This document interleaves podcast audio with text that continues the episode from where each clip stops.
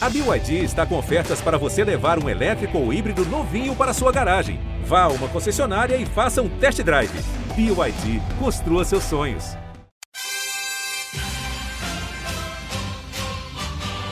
É medalha, é Brasil, é Brasil, é Brasil! Brasil! Prata, prata, prata, prata, prata para o Brasil! É ouro! É ouro! Grite junto! Medalha de ouro para o Brasil nos Jogos Olímpicos! Rumo ao pódio!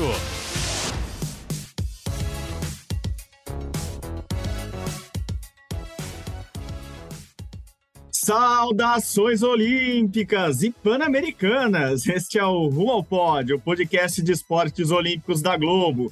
Eu sou Marcel Merguizo, estou aqui em Santiago, no Chile. Hoje, uma sexta-feira, dia 20 de outubro de 2023, dia da abertura, da cerimônia de abertura dos Jogos Pan-Americanos. Faltam também 280 dias para o início dos Jogos Olímpicos de Paris, mas hoje o assunto é o PAN e quem está comigo, claro, é Guilherme Costa. Fala, Gui, tudo bom? E aí, Marcel, bom dia, boa tarde, boa noite para todo mundo ligado no Rumo ao Pod. Chegou o grande dia dos Jogos Pan-Americanos. A gente fez um especial já no começo dessa semana, mas agora é, podemos falar já que hoje, nesse momento que a gente está gravando, é o dia da cerimônia de abertura. E já começou, já começou com o Brasil. Brasil 100% nos jogos até agora, Gui. Brasil muito bem, duas vitórias, invicto no PAN. Não perdeu para ninguém ainda. O Brasil estreou no boxe e estreou no beisebol também na quinta-feira. Primeiro dia de disputas com brasileiros, já um dia antes da abertura. E o Brasil começou, podemos dizer bem, né? O Bolinha, o primeiro brasileiro a, a, competir no PAN, já começou com um nocaute técnico, primeira vitória dele no PAN. E o boxe é muito importante, a gente já falou aqui no, no episódio passado que o boxe dá as vagas olímpicas, é, é o esporte individual que mais dá vagas olímpicas aqui, são 30 ao todo. Bolinha deu o primeiro passo, falta mais um passo para medalha e mais dois passos para a classificação olímpica dele já, né, Gui? É isso, e, é o que tu indica, pelo que ele mostrou, a luta das quartas de final dele não vai ser tão complicada também, pelo que a gente viu nas duas lutas que a gente viu dos adversários. O problema vai chegar na semifinal, que ele deve pegar, se tudo caminhar bem, um americano que já foi campeão mundial, um americano que o Bolinha já ganhou e já perdeu, e aí vai ser a luta que vale a vaga na final, e mais do que isso, vale a vaga olímpica. E agora, falando do beisebol, né, foi muito legal esse o, o, o outro 100% do Brasil, né, que você falou. O Brasil estreou com vitória contra a Venezuela. A Venezuela tem, é um dos times mais tradicionais do mundo, é o sexto do ranking mundial. Não estava com todos os jogadores da MLB, né, que é a Liga Americana de Beisebol, mas estava com um time fortíssimo, o time todo que joga ali na, na própria Venezuela, que tem uma liga muito forte. O beisebol, se não é o esporte mais popular da Venezuela, é um dos mais populares lá, é muito grande o beisebol, e o Brasil conseguiu ganhar da Venezuela na estreia, né? É, o resultado do Luiz Oliveira, a gente falou bolinha, bolinha, bolinha, nem falou o nome dele aqui, eu que pulei o nome dele também. O Luiz Oliveira, filho do Servilho de Oliveira, medalhista de bronze lá nas Olimpíadas de 68. O Bolinha. Neto, agora, né? Neto. Neto, filho não, né? Obviamente. Seria, seria um pouco. pouco, não difícil. Hoje em dia, amigo, podia ser filho, mas é neto do Servilho de Oliveira. O Bolinha que depois, anos e anos depois, em 2018, conquistou também um bronze nos Jogos Olímpicos da Juventude, mas enfim, é um dos grandes é, boxeadores do Brasil, um cara muito promissor. Já em relação ao beisebol, assim, foi muito legal. Eu nunca tinha visto uma partida de beisebol em Jogos Olímpicos, nem em Pan-Americanos, na Olimpíada de Tóquio não fui nos Jogos de Beisebol. No o Brasil não vinha participando, né? E fui assistir ontem, fui lá acompanhar Brasil e Venezuela, e assim, dois terços das arquibancadas só de venezuelano, assim, fanáticos por beisebol, lotaram o estádio de beisebol aqui de Santiago. E o Brasil, como você disse, jogou muito bem. O que os próprios venezuelanos falavam lá, que eles estavam surpresos, era evidente que eles estavam surpresos com a derrota. Porque é isso, a Venezuela, além de ser muito apaixonada por beisebol, tem uma liga forte, é, tem, tem uma liga muito disputada, tem, claro, os principais atletas estão fora, não estão jogando, mas, mesmo assim, é a história do time B americano em muitos esportes, ou time B canadense em muitos esportes. O time B na Venezuela é muito forte, mesmo assim o Brasil ganhou por 3 a 1 A Venezuela até teve chances de virar o jogo, mas o Brasil surpreendeu e foi muito bem. Agora, minha pergunta é para você: essa vitória do beisebol te animou a aumentar uma medalha para o Brasil nas projeções, Gui? É, e se aumentar uma medalha nas projeções vai ficar muito legal, porque a minha projeção deu 199, deu 199 medalhas. É, mas assim, é claro que a gente tem que ir com calma. O Brasil ainda joga com Colômbia e Cuba na primeira fase. Ganhando um desses jogos, muito provavelmente avança para a semi. E aí na semi tem que ganhar ou a, ou a disputa da semifinal ou a disputa do bronze para ter a medalha. É, foi muito promissora, a gente tem que ir com calma, claro, mas foi uma estreia muito promissora e eu quero que pinte essa medalha a mais que não está na minha projeção para a gente chegar nas tais 200 medalhas. Estamos na minha projeção com 199. Falando em projeção, vamos começar já com a projeção hoje, sexta-feira, dia da cerimônia de abertura, oito e meia da noite, no Estádio Nacional. Ainda não tem medalhas neste segundo dia de disputa, né? A gente chama de do dia zero, né? Assim, o, o, dia da cerimônia de abertura ainda não tem medalhas em jogo, mas a partir de sábado, a partir de amanhã, já tem medalhas. Eu sei que você já fez essas projeções, Gui. Como, como que tá? Tá animador o primeiro sábado de PAN para o Brasil? É, inclusive, dá para terminar primeiro sábado na frente dos Estados Unidos e Canadá, vai embolar tudo. Me conta um pouquinho o que, que a gente pode esperar desse sábado já, Gui. Então, o sábado tem 26 medalhas de ouro em jogo. É, natação 8, saltos ornamentais 2, ciclismo mountain bike 2, ginástica 1, levantamento de peso 3, skate 2, escalada 1, taekwondo 5 e tiro esportivo 2 medalhas. Então são 26 medalhas de ouro em jogo e na minha projeção o Brasil vai ganhar 6 ouros três da natação, dois no skate e um no taekwondo. É, ter, terminando com seis ouros, o Brasil ficará na frente do Canadá, que, como a gente disse no, no, último podcast, é o grande rival do Brasil nesse PAN. O Canadá, na minha projeção, tem três ouros, o Brasil, seis. E os Estados Unidos, aí eu comecei a contar os Estados Unidos para ver, ah, será que o Brasil consegue terminar um dia na frente? Não. Os Estados Unidos está com a projeção de 11 ouros, né? Porque só na natação eles já ganham bastante, mas o tiro esportivo eles são muito fortes também, já vão ganhar provavelmente os dois ouros do dia. Ciclismo mountain bike eles devem ganhar um, enfim. É, e ao que tudo indica, a primeira medalha de ouro vai ser dos Estados Unidos também.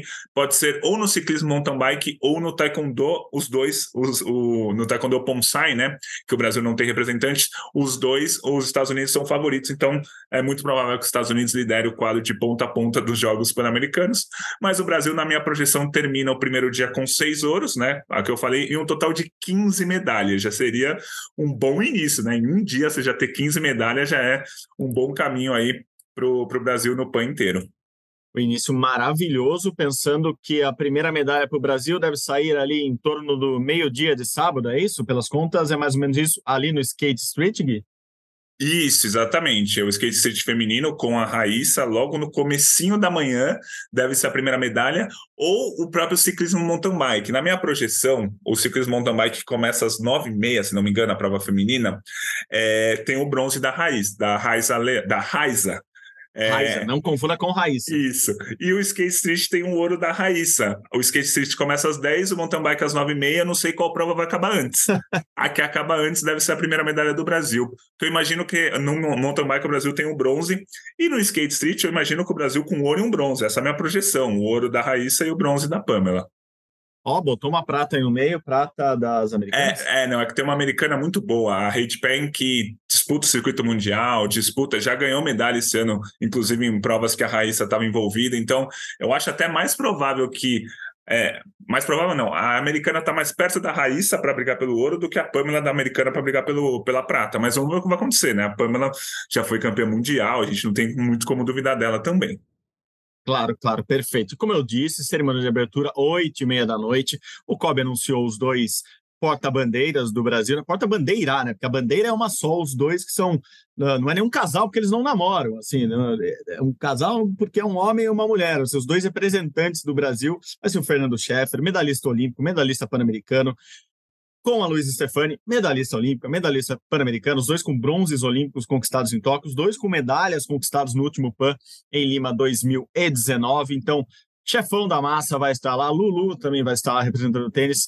Acho que muito bem representados, muito bem escolhidos. A festa que promete ser uma festa animada. Se eu estive no, no Estádio Nacional, na véspera, como todos os jogos que a gente acompanha, muita obra, muita coisa sendo feita mas aparentemente uma festa muito grande e o Brasil bem representado. O Brasil deve ter entre 100 e 150 atletas nesta cerimônia de abertura. Claro, quem compete no sábado não vai, tem que chorar muito o Kobe deixar aí, mas eu acho que não vai ninguém que compete no sábado. Mesmo assim, eles prometem umas 100 pessoas do Brasil ali é, representando o país na cerimônia. Muito legal, gostei da escolha. O que, que você achou, Gui? Achei bem legal, assim, é, o...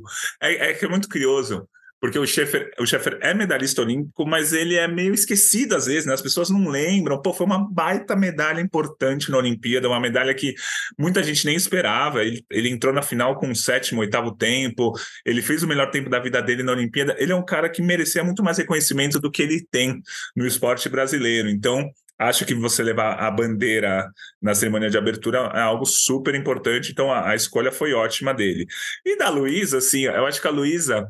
É, embora o tênis nos Jogos Pan-Americanos não tenha tanta importância, e a gente já falou disso aqui, a gente tem dois top 100 só em simples no, no PAN, é, a Luísa demonstrou. A, a Luísa é top 10 do ranking mundial e veio aqui jogar o pão, um evento que não vale pontos para o ranking. Então, ela mostrou o quanto ela está empolgada para defender o time Brasil, defender o, o Brasil, já que durante o circuito mundial Claro que ela representa o Brasil, tem as cores da, na camisa tal, mas assim, ela representa ela mesma no circuito mundial, essa é a verdade.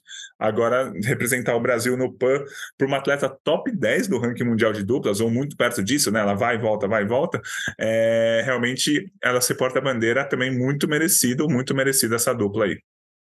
Hoje a Luísa é 10 do ranking, exatamente, né? Então ela está na décima colocação do ranking de duplas. Dupla que ela vai jogar aqui com Laura Pigossi, que foi a dupla dela nas Olimpíadas de Tóquio, medalhista de bronze também a Laura. É, a outra tenista do Brasil que está aqui é a Carol Meligeni, que vai jogar simples, e a Carol que foi medalhista de bronze com a Luísa é, no PAN de Lima. Então a, as duplistas todas ali reunidas, Luísa que ganhou o Grand Slam, assim, ó, é uma tenista muito importante no mundo hoje, então é, acho que muito bem escolhidos os dois, sim. E aproveitando para contar mais um pouquinho daqui do que eu já consegui nesse um dia e meio aqui em Santiago, não é tanto tempo assim. Passei na vila ontem, conheci os aposentos da seleção brasileira, a casa do Brasil, né, o prédio do Brasil. Lá está bem legal. O, o, time Brasil vem fazendo um grande trabalho nesse sentido de dar estrutura, dar todo, todo tudo que for confortável o suficiente para o atleta só pensar ali na competição.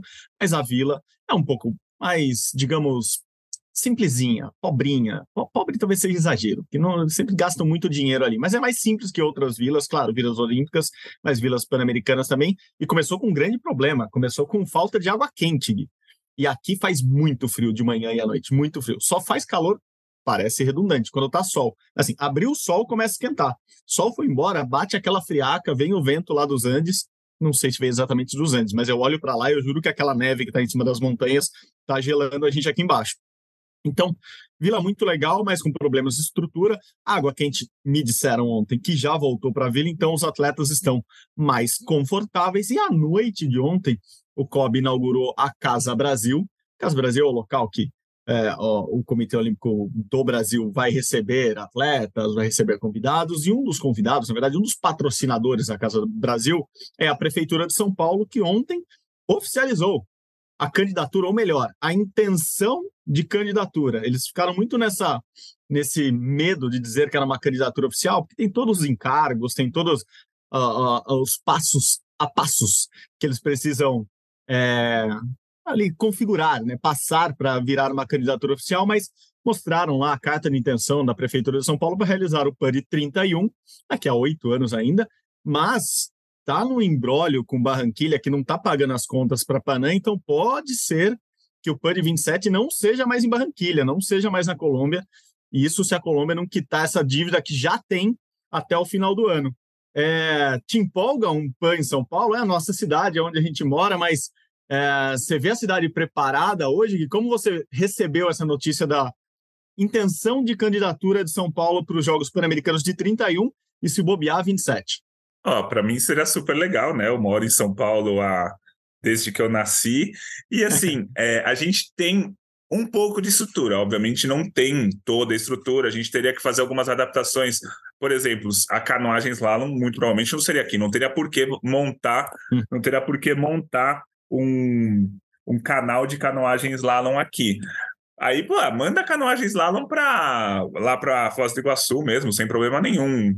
É, acho que tem ó, coisas, por exemplo, o velódromo, não vejo também por que reformar aquele velódromo da USP, gastar um baita dinheiro, sendo que não é ser utilizado depois. Daria para fazer o, velo, o, o Pan-Americano no Rio, no Velódromo, por exemplo. Eu acho que dá para fazer essas adaptações para a gente não ter tanto custo, não precisa criar 50 arenas de novo, não, não é necessário. São Paulo já tem uma certa estrutura e daria para utilizar estruturas de cidades perto, ou mesmo no Rio de Janeiro, ou mesmo é, lá em Foz do Iguaçu para canoagem slalom. Acho que acho que isso, isso seria a solução. E, e o Brasil sediou, e São Paulo sediou o PUD 63, e por incrível que pareça, tem muita coisa aqui em São Paulo do PUD 63. O estádio de beisebol ali, que fica no Bom Retiro, quem pega a marginal, sempre consegue ver de um lado está o sambódromo, do outro lado está o estádio de, de beisebol, pode ser utilizado para o pano, não tem porquê dar uma reformadinha aqui ali, mas não tem porquê construir um estádio de beisebol. Então, acho que, assim, se organizar direitinho, dá para gastar pouco e fazer um evento super legal. Tomara, tomara. É isso que a gente espera. São os novos rumos do olimpismo e, por que não, do panamericanismo. Vamos, vamos instituir é, grandes competições, mas sem gastos públicos muito grandes. Eu acho que isso que importa. São Paulo está animado com essa pré-pré-pré-candidatura. E eu estou animado para o PAN de Santiago, que vai começar hoje à noite oficialmente, mas já começou para a gente aqui. Espero que aí no Brasil todo mundo esteja animado também com as projeções do Gui. Eu acho que dá uma animada em todo mundo, dá aquela injeção de ânimo em todo mundo. Gui, hoje é mais rapidinho, porque a gente vai fazer pelo menos Ó, tô prometendo nada, mas pelo menos umas três edições por semana aqui, segunda, quarta e sexta, do Rumo ao Pódio, diretamente aqui de Santiago. Obrigado de novo pela parceria e qualquer coisa, manda notícias aí, a gente vai aparecer em algum lugar trazendo notícias do Pan-Americanos para todo mundo, né, Gui? Valeu, Marcelo, é sempre um prazer fazer o podcast ao seu lado e vamos, vamos tentar fazer o máximo possível. Acho que vai dar uns três por semana, quem sabe a gente dá uma forçadinha para ter quatro vai e tal. Que... Vai, vai, vai que... que... E a gente vai conversando no dia a dia sobre vagas olímpicas, sobre medalhas, sobre histórias e sobre bastidores que você vai trazer aí direto de Santiago. Maravilhoso. Guilherme Costa, muito obrigado novamente. Como vocês sabem, o Rumo ao Pódio é uma produção minha e do Guilherme Costa. A edição sempre está nas mãos e nos ouvidos de João Pedro Brandão e Maurício Mota. A gerência, você sabe, é do André Amaral. E você encontra nosso podcast na página do GE, ge.globo barra rumo ao pódio ou no seu agregador de podcasts preferido. Muito obrigado de novo pela companhia. Saudações olímpicas, saudações pan-americanas. Hasta luego. Tchau, tchau.